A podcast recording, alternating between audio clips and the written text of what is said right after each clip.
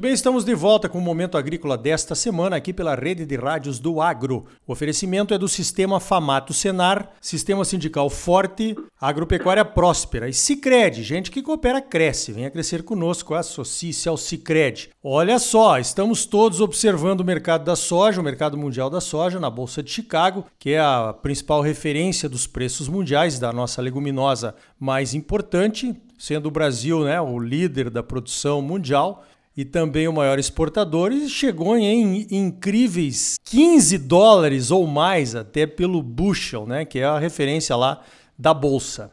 Olha só, eu vou conversar então com o Leone Severo, que pelo menos para mim foi o trader que antecipou há muito tempo já esta subida de preços na bolsa. Leones, chegou o momento que você havia previsto, né? De soja batendo recordes e recordes na bolsa. Eu já vou te perguntando então o que todo produtor quer saber até quando isso dura, Leones, e até aonde esse preço pode chegar. Bom dia. Bom dia, Arioli, bom dia a todos. É um prazer estar dando essa entrevista a você, até porque eu gosto de registrar esses momentos que são momentos únicos da nossa agricultura, não é? Agricultura mundial. Eu acho bastante interessante que a gente faça esses registros. Arioli, a gente tem que se remeter um pouco ao passado, não é? Porque o ano passado a gente viu o Brasil vender aceleradamente a sua soja. Não é o Brasil vender, é a demanda buscando, não é? Quando tem essa venda acelerada, não é por outra razão, senão a demanda convidando as ofertas. E agora, esse ano, aconteceu também com os Estados Unidos, né? O preço subiu tanto que os produtores lá também não estão aproveitando os melhores preços. O contexto mundial é um contexto inédito, né? Dentro da, da agricultura mundial, né? Nunca aconteceu isso Aconteceu em, 2000, em 1972, 1973, né, na crise do petróleo, que também houve uma quebra muito grande na antiga União Soviética e nos Estados Unidos, e foi um, uma situação muito crítica de suprimento, não é? Não tinha mais nada no mundo que, que pudesse atender a, a solicitação da demanda. E agora estamos vivendo esse período que eu considero inédito, porque na amplitude né, do mercado desta época é muito, muito maior do que é que foi na época, época de, dos anos 70, né? Foi uma, uma década de preços muito, muito altos. Ah, aí, olha, o, o mercado ele tem uma, uma tem, existe a inteligência do mercado, é um mercado muito competente, não é? Porque é, é o, o, principal mercado do mundo, que é o mercado alimentar, não é? Que é a subsistência humana. Então, é isso aí há previsões, sim, a gente consegue monitorar esses, esses momentos de, de crise, né? Porque o mercado, a cada três, quatro anos, ele faz um equilíbrio, não é? E, e dessa vez escapou. Esse movimento era para ter começado início de 2000, é, fim de 2019, né?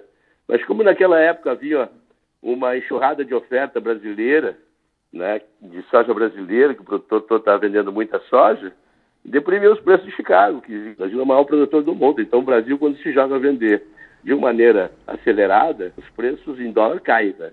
Então aconteceu isso e depois de terminou a safra brasileira o ano passado por volta de 10 de agosto, acabou as ofertas e o mercado em dólar começou a subir. Foi ali que começou essa escalada altista.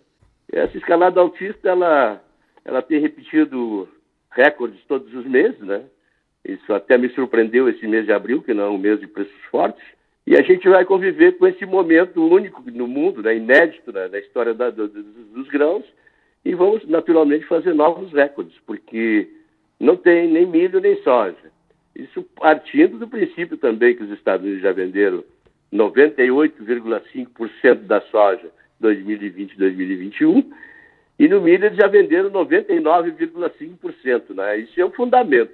A razão da, da alta dos preços é única, e só essa. Ainda não foi, ainda não foi inserido no, no, no mercado as condições climáticas americanas, as condições climáticas da América do Sul, isso ainda não foi precificado. Então nós temos ainda um caminho pela frente, principalmente agora nos próximos quatro meses, porque já esgotado, com esgotamento prematuro, os, os estoques americanos, o mercado vai subir, como aconteceu no segundo semestre do Brasil o ano passado, né, até com descolamento da, dos preços internacionais. Legal. Agora, Leones, assim, né? Cabeça de produtor. A gente faz as contas da relação de troca, tá muito boa, tá muito mais favorável do que a do ano passado, nessa época, quando nós começamos a vender aquela soja aqui em Mato Grosso a 80 reais, né? A relação de troca. E os produtores ficam naquela ânsia aí de que uma hora esse negócio cai, porque tudo que sobe um dia tem que cair. Mesmo uma boa safra americana, Leones, ela, ela sustenta esses preços. E, e eu já vou aproveitar para você fazer um comentário sobre a China, né? Porque você é um especialista em China. Os chineses aceitam pagar esses preços que estão hoje na bolsa e podem ficar ainda maiores, porque eles regulam o preço da compra, que são os grandes compradores mundiais, né? Arioli, na verdade, na, verdade, quem regula o preço da soja no mercado mundial são os brasileiros. A grandeza da nossa produção, ela é, ela é de, de direito, de fato, dominadora, porque a grandeza impõe, né, impõe as condições de domínio. É, ainda o Brasil não se deu conta dessa, dessa prerrogativa, né? porque nós somos o único produto disponível na escala que o mundo precisa. E se a gente dosar a oferta, não antecipar a oferta, o consumo virá pagar sim. Não, o produtor ele tem, cada um tem as suas contas, não é? Eu, eu, nós, da Consult, nós fazemos sempre uma avaliação do alcance dos preços. E aí, naturalmente, que mantemos informados nossos, nossos assinantes. Mas é, a questão toda é o seguinte, que há essa antecipação, é o que eu digo, né? O preço, o preço futuro ele não é legítimo. O preço futuro ainda é um derivativo. E ninguém vai pagar o preço futuro num preço de valor presente, porque o produto não tem utilização e muito menos escassez atemporal. Quer dizer, a gente não pode medir que lá no março do ano que vem vai ter a escassez os caras vão pagar o preço que pagam hoje pela escassez. Não pode, não acontece. Então eu vejo assim que o produtor antecipando muito, né? hoje tem dois dólares e meio de diferença do mercado presente para o mercado futuro, ele está perdendo. E vai perder. Na entrega ele vai sentir a dor, né? Porque o mundo passa por uma crise que a gente tem ciclos de altos e baixos, né? E cada ciclo é de três a cinco anos, né? O ciclo dos mais baixos para os mais altos dos mais altos para os mais baixos. Então, nós temos agora um momento de, provavelmente, no mínimo três anos, onde o mundo vai lutar pela reposição dos estoques. Quanto à China, não existe nenhuma dúvida, os rebanhos são instalados, né? Eu sempre digo né, que a oferta é uma hipótese, né? Ela pode ser, eh, vamos dizer assim, reduzida ou aumentada durante o desenvolvimento da safra. Agora a demanda é um fato, ela está lá, os rebanhos estão lá, precisam ser alimentados. A China vai pagar, já pagou, né? No passado, nunca se importou com o preço. Eu que vivi muito na China, eu sei que da escala deles o principal é o suprimento, depois é a logística e o preço vem em terceiro lugar. O que se fala da China aqui no Brasil, eu sempre digo, né? Aqui no Brasil existe a China que está no imaginário dos brasileiros que eles comentam e existe a China onde vivem os chineses. E é muito difícil compreender a China a essa distância.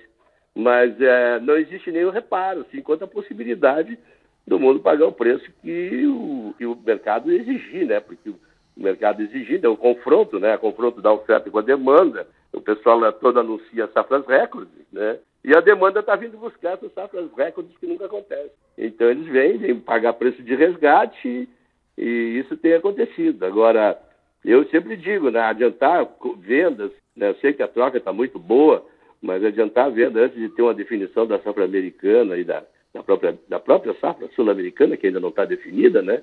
E o Brasil tem um problema é, grave com o problema da safrinha do milho, né, e milho não existe no mundo, a China mesmo ontem comprou 500 mil toneladas de milho americano para dezembro e fevereiro.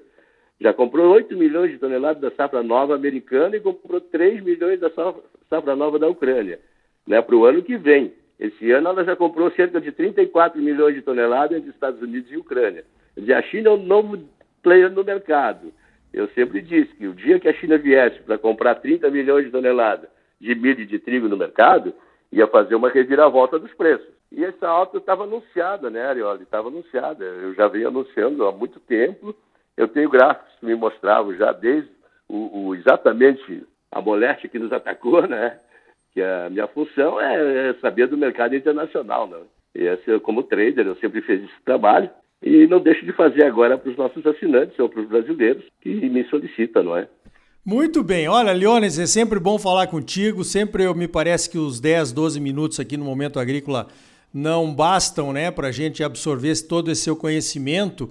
Me parece também que nós estamos numa fase de transição, né? Quando nós não éramos os principais produtores e exportadores de soja, que íamos a reboque dos Estados Unidos, eh, entender o mercado de uma outra forma era uma regra. Agora o mercado está mudando e nós precisamos nos adaptar. E realmente essa adaptação passa né, por entender que uh, o protagonismo está conosco. Leones, mais algum conselho para os produtores que nos ouvem? Não, o que eu quero dizer para o produtor é que tem um pouco de paciência, né, domine um pouco a sua ansiedade, porque a nossa soja é única.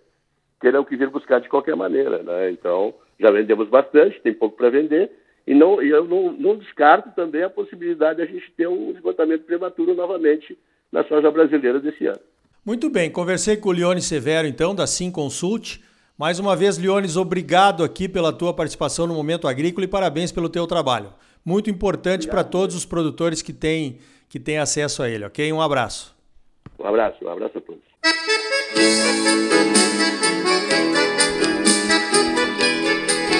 Então tá aí, mercado volátil para o milho e para a soja e a produção tentando satisfazer a demanda, mas com muitos riscos pela frente. Por enquanto, nenhum grande indicativo de baixa à vista. Você é sempre muito bem informado ligado aqui no Momento Agrícola. Crédito, a mola propulsora do agro brasileiro, nas mãos dos produtores associados ao cooperativismo. Sicredi, gente que coopera cresce. Associe-se ao Sicredi e venha crescer conosco.